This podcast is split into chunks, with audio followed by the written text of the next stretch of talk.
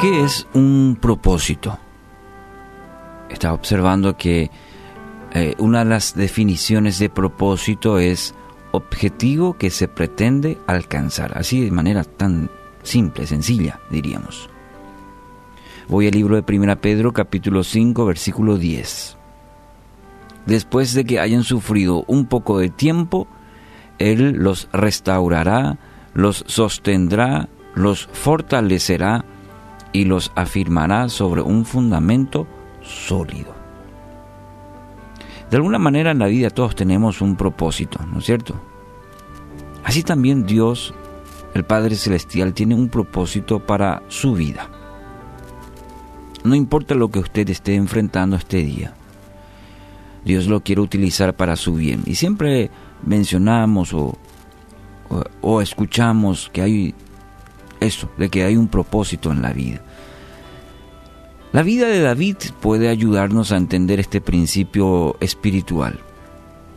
De joven luchó con osos, leones, ahuyentaba a los depredadores de su rebaño, se enfrentó al gigante Goliat. Dios estaba obrando en cada una de ellas, en esas situaciones, y estaba obrando para, con un propósito. Cada una de las situaciones le ayudaron a crecer, le ayudaron a madurar, de manera a estar listo para los desafíos que enfrentaría más adelante, siendo rey de Israel. De la misma manera Dios está obrando en usted. Es el mismo Dios. Obrando aún en los detalles. A veces decimos tan fácilmente, no, Dios estará tan ocupado en otras cosas que es un buroreí. Y pensamos y actuamos de acuerdo otra vez a, nuestra, a nuestro deseo, a nuestra voluntad. Pero lo que está atravesando no es un accidente, no es el producto de mala suerte.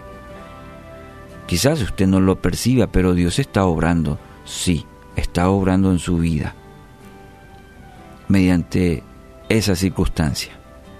Dios no se ha olvidado de usted. Él está obrando aún en medio de esa situación que usted no entiende y está obrando para fortalecerle, para afirmarle y para restaurarle. Satanás ha sembrado en su corazón la duda, el temor y decir, no, Dios se ha olvidado. Para que eso contagie, mine su corazón y se aleje de Dios. Cada vez se vaya apagando su amor por Dios. Querido amigo, amiga, Dios no se equivoca, no se equivoca, todo tiene un propósito, todo obrará para su bien, así que aliéntese este día al saber que Dios está trabajando en su vida. Sí, es el, es el, lo que siempre escuchamos, a Dios a veces dice no, a, veces dice sí, otras veces dice espera, pero sí o sí está trabajando en su vida. El propósito de Dios es lo que prevalece. Eso es, ahí está la soberanía de Dios. Aún en situaciones tan complejas. Hoy mucha gente agobiada, preguntándose, eh, dejándose llevar por el desánimo, cuando perdemos el control, eh, eso nos da mucha inseguridad, ¿verdad? Y lo mismo ocurre ahora a nivel país mundial. Los que, los que creían tener el control de todo, respuesta a todo, de repente un día a otro pierden completamente el control y eso genera mucha inseguridad.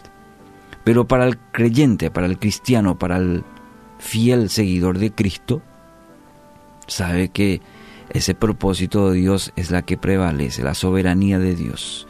Proverbios 19:21 dice, muchos pensamientos en el corazón del hombre, pero es el propósito del Señor que prevalece. Ahí está la soberanía de Dios. El escritor Rick Warren escribe, fuiste creado por Dios y para Dios. Y hasta que lo entiendas, tu vida no tendrá sentido.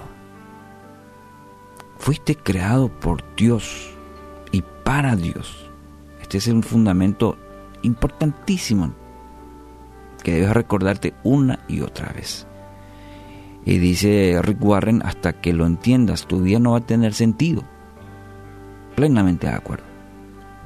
¿Por qué? Porque solo en él encontramos nuestro, nuestro, nuestra identidad, nuestro origen, sentido, propósito, significación y sobre todo destino.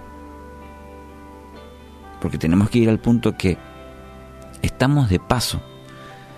Este es un, el caminante. Y vamos a nuestra morada final. Y hay solamente dos caminos. La eternidad con Cristo o la condenación. No hay otro camino. Hoy quiero animarte a descubrir el propósito de tu vida, el propósito de tu circunstancia, porque en ella Dios está. Dios está en medio y Dios tiene un propósito especial en medio de cada una de ellas. Dios está contigo.